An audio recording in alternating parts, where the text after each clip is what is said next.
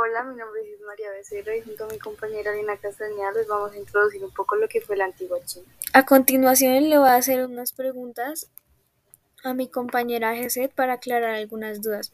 Geset, ¿cómo era la economía en la antigua China? La economía de la antigua China estaba principalmente basada en la agricultura, por lo que tenían gran variedad de cultivos. El gobierno de la antigua China fue el primero en utilizar impuestos. De hecho, fue el país más independiente de Asia. ¿Qué dato tan interesante? ¿Y se sabe la ubicación exacta de la antigua China? Algo así. Por estudios geográficos se piensa que los límites de la antigua China eran así.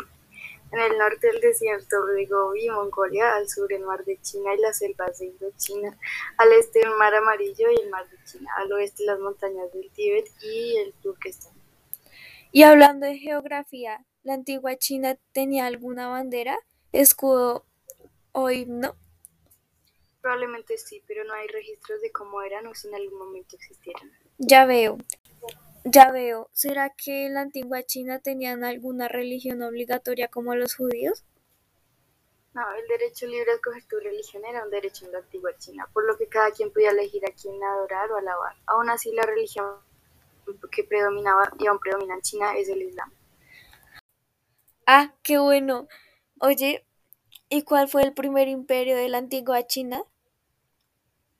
En el 221 a.C., el rey Qin se autodeclaró como el primer emperador de la antigua China. Oh, qué interesante. Muchas gracias por todo, Jesse. Nos vemos. Gracias a ti, adiós.